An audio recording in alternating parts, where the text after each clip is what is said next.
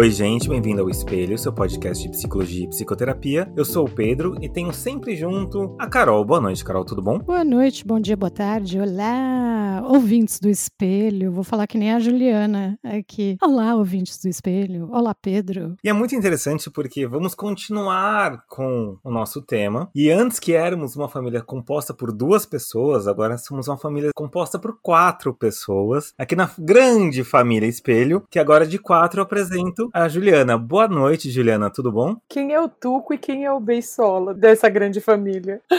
bom dia, boa tarde, boa noite, bom momento para quem estiver ouvindo esse podcast. Obrigada pela audiência. Olá, pessoal. Prazer estar aqui. E o nosso querido professor, talvez o mestre, o mais velho, o pai de todos, nosso guru, professor Arthur Chagas. Boa noite, Arthur, tudo tranquilo? Tudo bem, gente. Nossa, você falou tudo agora. O Arthur é o guru mesmo, né? O Arthur parece que aquele livrinho Minutos de Sabedoria Vivo, não parece? Exatamente. Ele, ele fala pouco, mas fala bonito, não é? É verdade. Com essa voz calma, esse, esses trejeitos tranquilos. Sexy, ele é uma fenda, afinal. Isso é enquanto tá tudo bem, né? Mas vamos lá, gente. Quando vocês conseguiram as vossas emancipações de família, é difícil sair da casa dos pais? Vou deixar os coleguinhas responderem Hum, essa. complicado, né? É muito engraçado porque é isso, né? Quando a gente fala em família, e se semana passada a gente falou que a família é uma coisa muito interessante porque é um momento onde a gente se organiza para sobreviver na selva, as vilas e as tribos. Quando a gente, num momento muito importante da vida de basicamente muita gente, mas não todo mundo, que é sair da casa dos pais. Também chamo do momento que você resolve comprar sal refinado, porque é nesse momento que você vira adulto. É o momento Ah, que é? você olha para os seus pais, opa, vai, vai dizer não, sal refinado você só compra quando você tem a sua casa. Sal grosso é para fazer churrasco. Ou é o sal rosa do Himalaia que você compra, porque o pai e a mãe compram sal cisne, né? Esse é o sal refinado. Aí quando você vai pra casa, você compra o sal rosa do Himalaia, não é isso? Que é mais sofisticadinho. Só se você mora em Pinheiros. Ah, bom. Aí é outro público. Tá.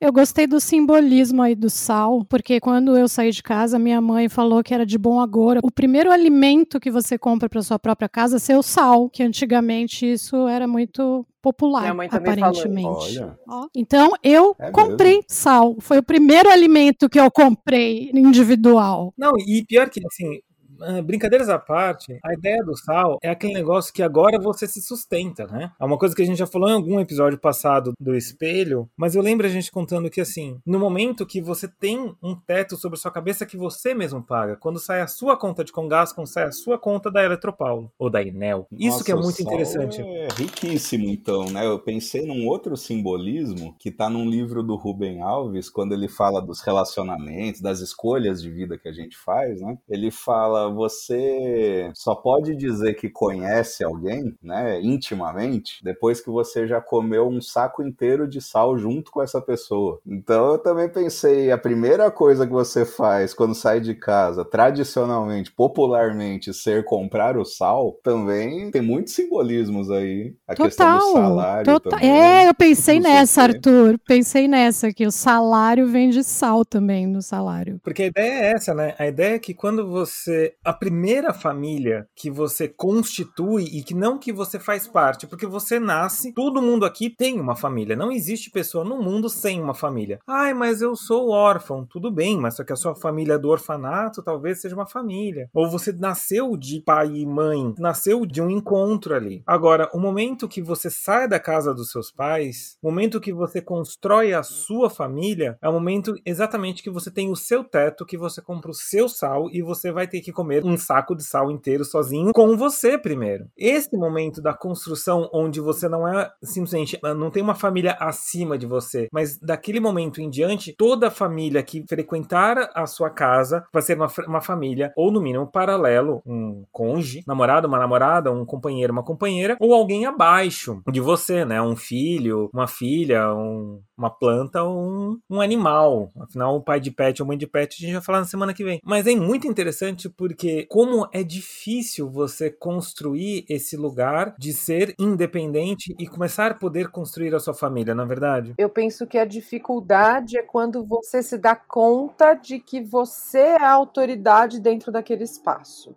daquele reino de onde você sai e depois você vai constituir o seu próprio. Por quê? Porque você está acostumado a viver num reino, digamos assim, em que você tem uma encarnação de autoridade, né? O pai tradicional, seja a mãe, seja o pai simbólico tá, gente? Não precisa necessariamente pai, figura masculina, etc. Você tem as leis, as regras. Exatamente, as leis, as regras, ou você obedece, ou você transgride, enfim, não importa, mas você tem alguém para fazer esse papel, esse papel de poder. E quando você sai desse lugar e vai constituir o seu próprio reino, a quem você vai obedecer? É você que vai fazer suas próprias regras, né? É, é como é que você vai. Enfim, onde está a lei? Quem que eu vou obedecer agora? A gente fica esperando sempre sempre, né, quem obedecer, no fundo. Quem é que vai ditar as coisas para nós, né? E a gente vai se pautar meio nisso. E quando você fica meio sozinho ali, como é que faz? E é interessante porque junto com as leis, se alguém diz como eu tenho que fazer, alguém também tem uma, uma provisão, né? Alguém cuida de mim. Então, se por um lado alguém diz que horas que eu tenho que dormir, por outro lado, o meu almoço, a casa limpa, existe uma relação de, de cuidado. Então, é o cuidado com as regras. Se você vive ainda no meu teto, você obedece o que eu mando, mas em compensação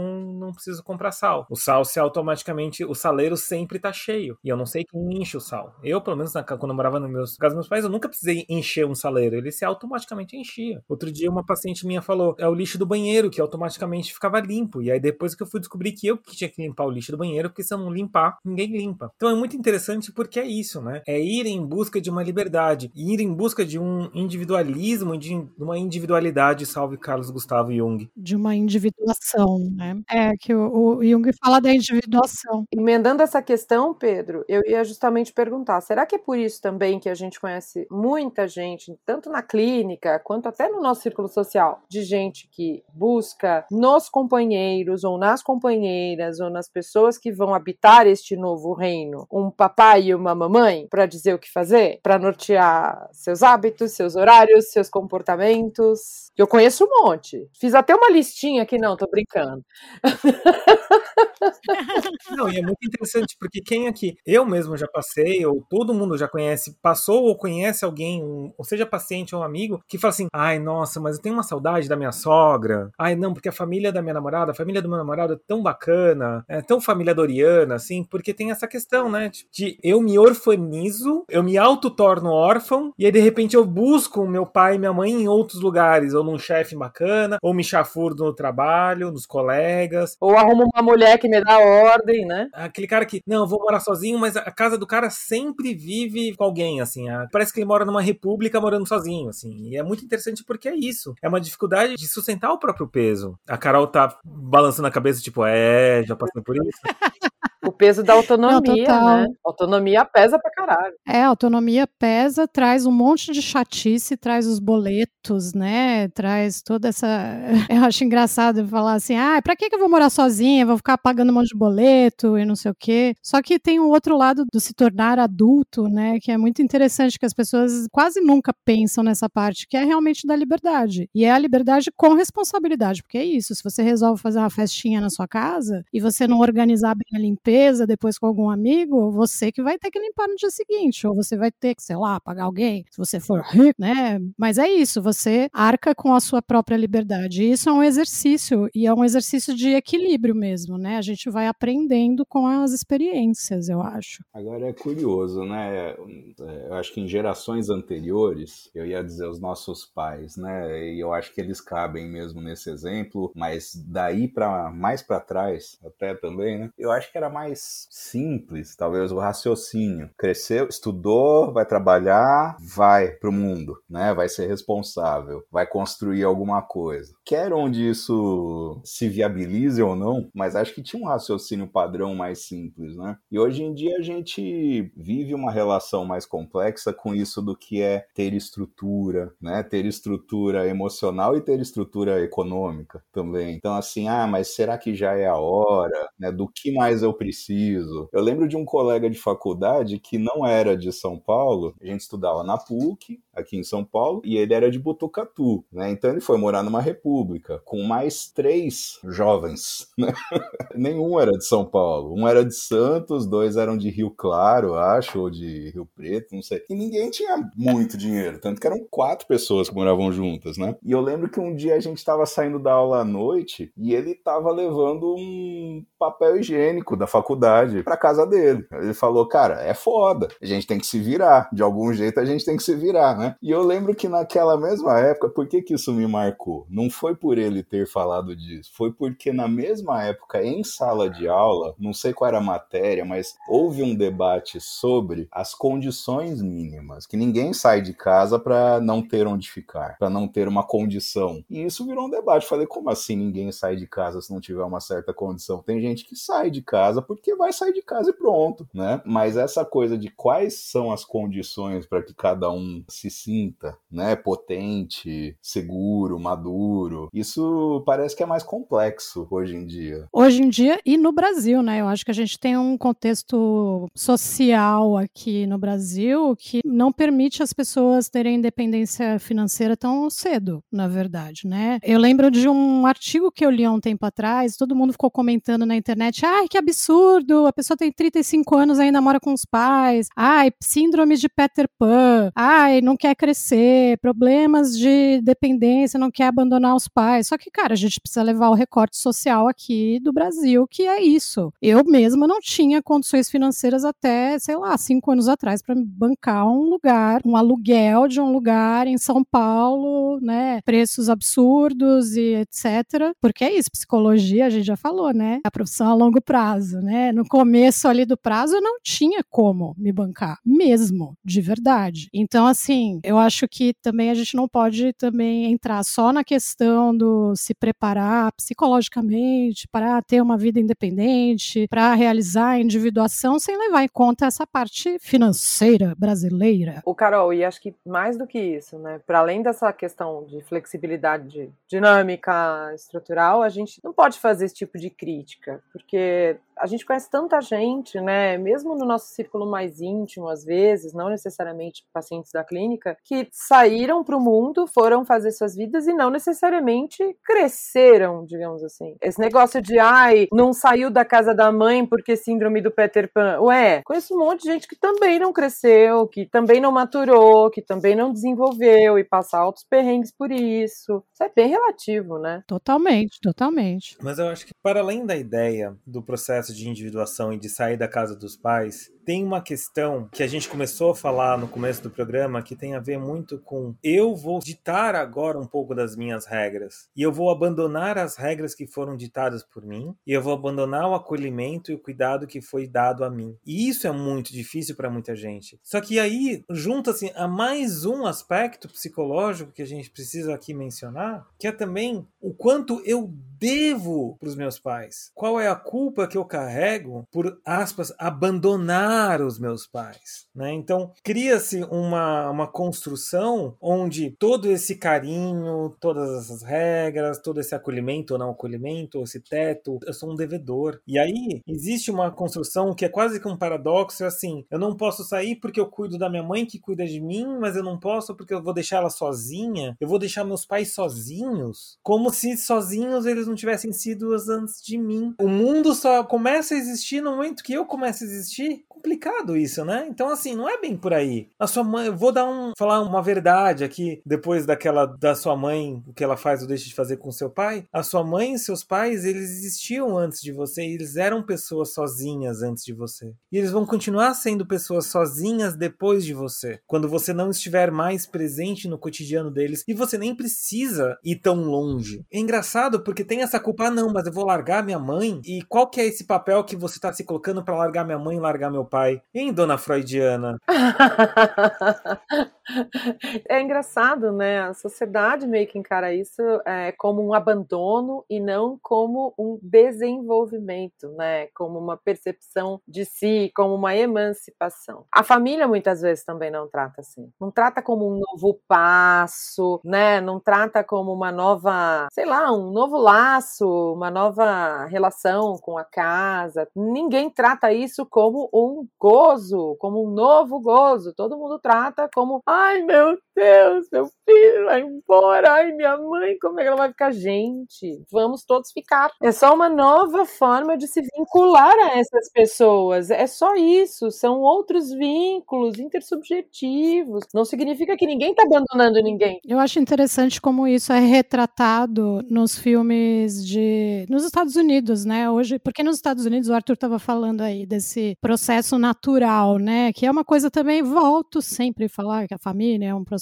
uma construção cultural, etc., que já falamos na semana passada. Nos Estados Unidos isso é muito forte, essa cultura do entrou na faculdade vai embora, tchau, aí a vida é sua, né? E ultimamente, eu não sei, tá tendo muitos filmes sobre essa, a tal do, da outra síndrome, né? Síndrome do ninho vazio, né? Eu sempre falo assim, porque essas síndromes são todas meio leigas e senso comum, né? Mas é os pais que sofrem porque os filhos foram embora. E eu acho isso muito interessante, porque aqui no Brasil, eu vejo mais pais querendo expulsar os filhos, falando, vai embora, sai, vai embora, né? Mas ao mesmo tempo tem essa culpa e essa impossibilidade de criar novos vínculos com casas, com pessoas, etc., que vai se arrastando às vezes. E sei lá, né? Acho muito doido. É um descompasso, né? As pessoas, ao invés de encararem isso como uma nova realidade social para aquela pessoa, né? Para aquele ser amado que sai, que deixa, vira um drama. Parece que as pessoas enrijecem ao invés de construir uma nova história para aquela pessoa que está saindo, vira um drama, todo mundo ai e lamenta,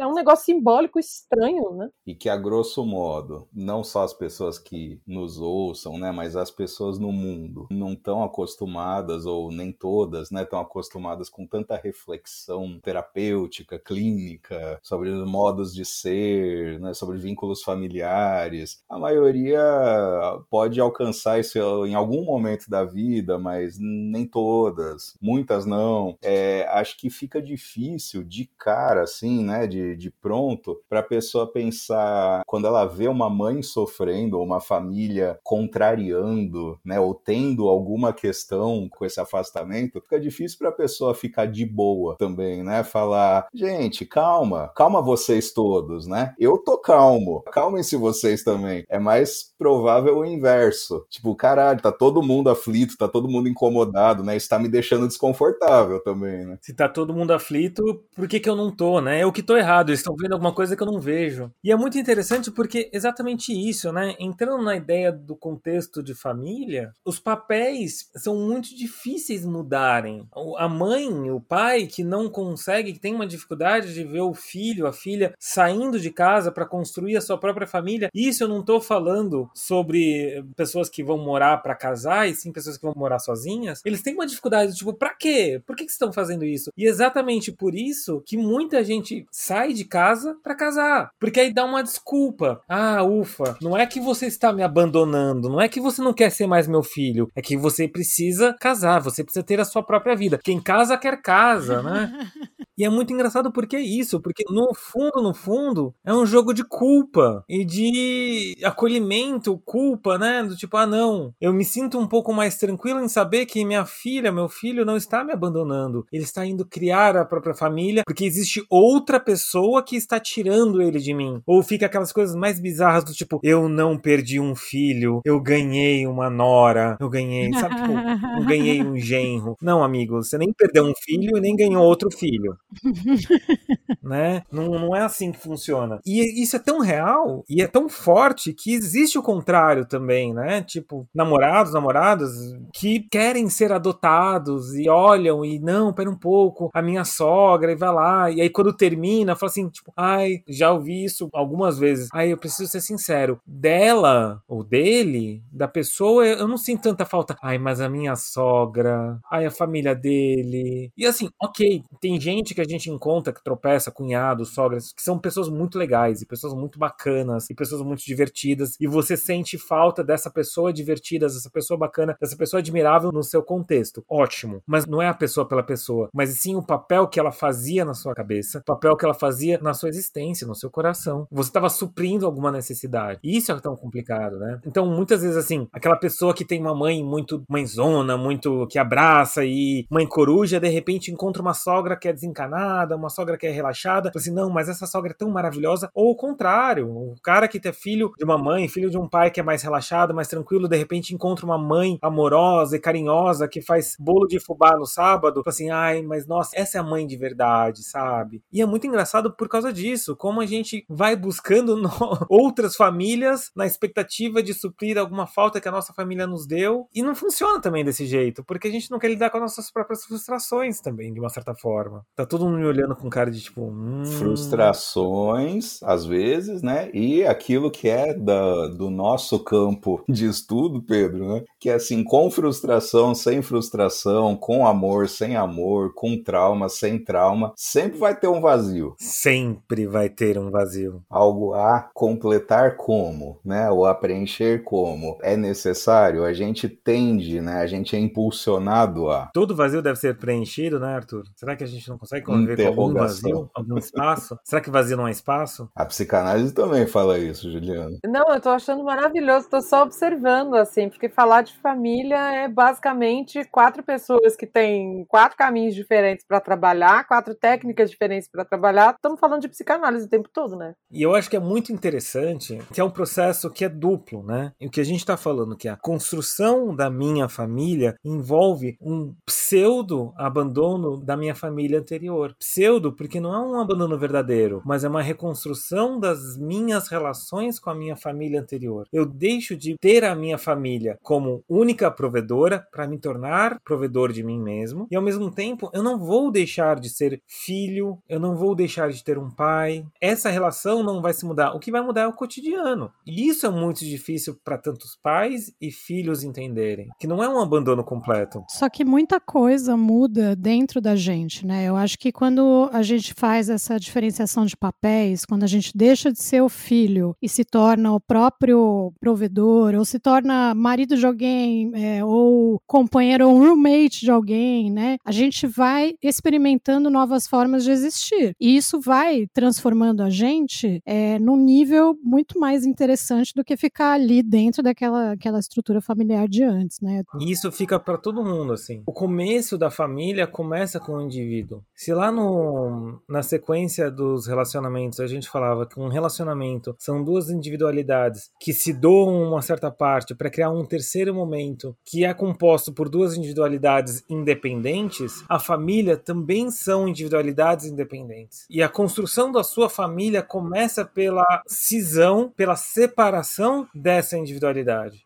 E isso é muito dolorido. Porque, seja porque minha família de antes me trava e eu sinto que eu faço uma parte e sair da família é como arrancar uma perna e dar uma realidade para vocês. Não é uma, arrancar uma perna. Ou, se eu sair debaixo da asa da minha família, debaixo do teto, eu vou morrer nesse seco no sol. E que também não necessariamente vai acontecer. É claro que a gente falou aqui das necessidades básicas de subsistência, né? Então eu preciso de um certo nível financeiro, não dá para simplesmente eu falar foda-se, larga tudo. Apesar de ter gente que consegue fazer isso com muito esforço e muita garra, mas é isso, assim, tipo, o quanto de conforto prático, cotidiano e o quanto de conforto interno eu vou ter. Eu vou dar uma pequena anedota pessoal para vocês, falar um pouquinho da minha vida. Quando eu fui morar sozinho, a minha primeira conta, eu lembro que foi próximo do meu aniversário, eu resolvi fazer uma festa de aniversário comemorando já num apartamento completamente vazio tinha só uma cama, eu tinha pego um isopor, e aí naquele dia tinha chego uma conta de gás ou uma conta elétrica que já estava no meu nome. Uma dada hora na minha festa, eu olhei para aquela conta e eu tava com uma garrafa de saque na mão e eu não acreditava que aquela conta era minha. E eu tomei a garrafa de saque inteiro. Desnecessário dizer que eu passei mal pra caralho, dei trabalho, etc.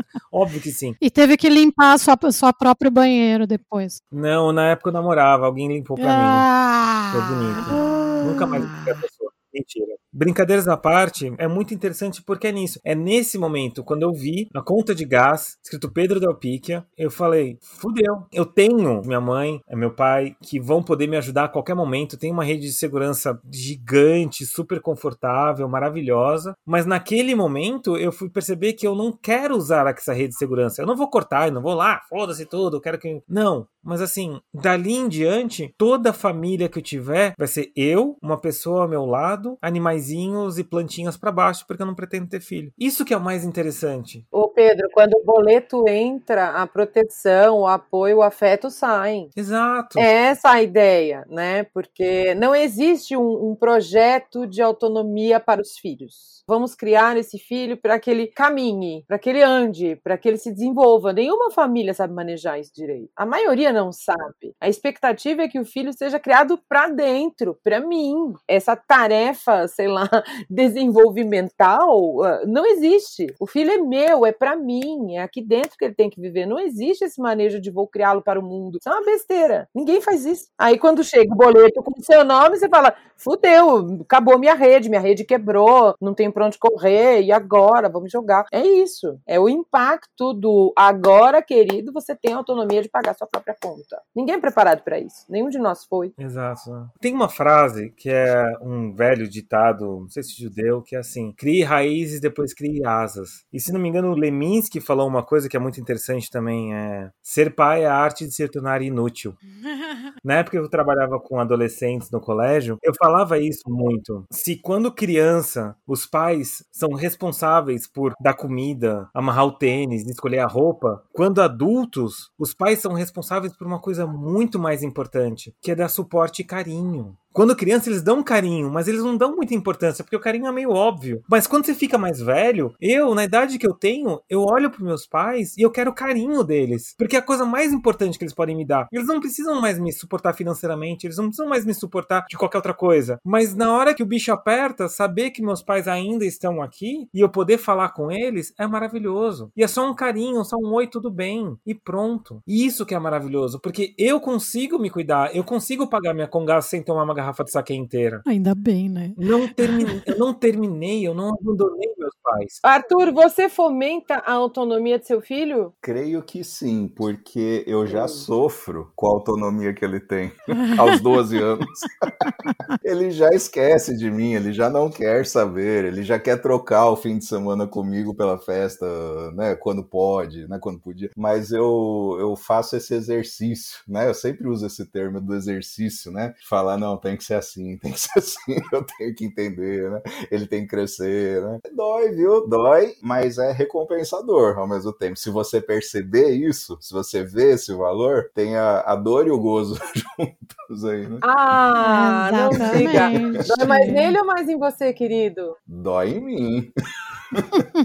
Mas crescer dói e fazer crescer dói mais ainda. Muito! Hoje temos Beijos, abraços e apertos de mão hein, pros ouvintes. Temos muito. Gostaria de agradecer todo mundo que segue a gente, todo mundo que ouve a gente. A gente foi o 12 podcast mais ouvido na área de saúde. Uhul! Nós fomos o podcast de psicologia específico mais ouvido do Spotify. Gostaria de agradecer muito Luciane Lógio, parente, a Talila, a Ana Carolina, o Fabrício, a Úrsula, o Reinaldo, a Marina, a Ana, o Bruno, a Marcela, a Jura, a Clarissa, a Sara, a outra sala e a Elora, famosa youtuber que nos falou que tá nos seguindo e ouve a gente direto. Muito obrigado, Elora. Muito obrigado a todo mundo que fez o podcast crescer do jeito que cresceu. A gente faz isso para vocês. A gente agora tá inaugurando um novo produto, um novo jeito de falar, que são os reflexos. Eu já subi o meu, a Ju também subiu o dela e eu espero que a Carol também perca a vergonha e subo dela também. E o Arthur, quando ele tiver um tempinho, vai também escrever alguma coisa. Eu gostaria de agradecer muito vocês. Sigam a gente, compartilham, manda esse podcast pro seu pai, mande esse podcast pra sua mãe, mande esse podcast pra sua bisavó se você achar que foi interessante. Porque a ideia do podcast, mais uma vez, é levar um pouquinho de psicologia, de psicólogos para psicólogos para vocês. Um pouquinho de reflexão de gente que sabe um pouquinho, não muito, do que a gente tá fazendo. Muito obrigado, muito, muito, muito muito obrigado por vocês ouvirem, por vocês acompanharem, por vocês indicarem, porque a gente faz para poder ajudar vocês. Todas as mensagens de agradecimento ficam assim muito grande. Então sigam a gente no Espelho Psi, tanto no Instagram quanto no Twitter. E é isso, eu sou arroba Pedro Psico, nós temos arroba Fenda do Sentido, arroba Psicajuda e arroba Carolina Lojo Psi, com edição de Fernando Cesarotti, mais um Espelho Psi. Muito obrigado, beijo e tchau. Tchau.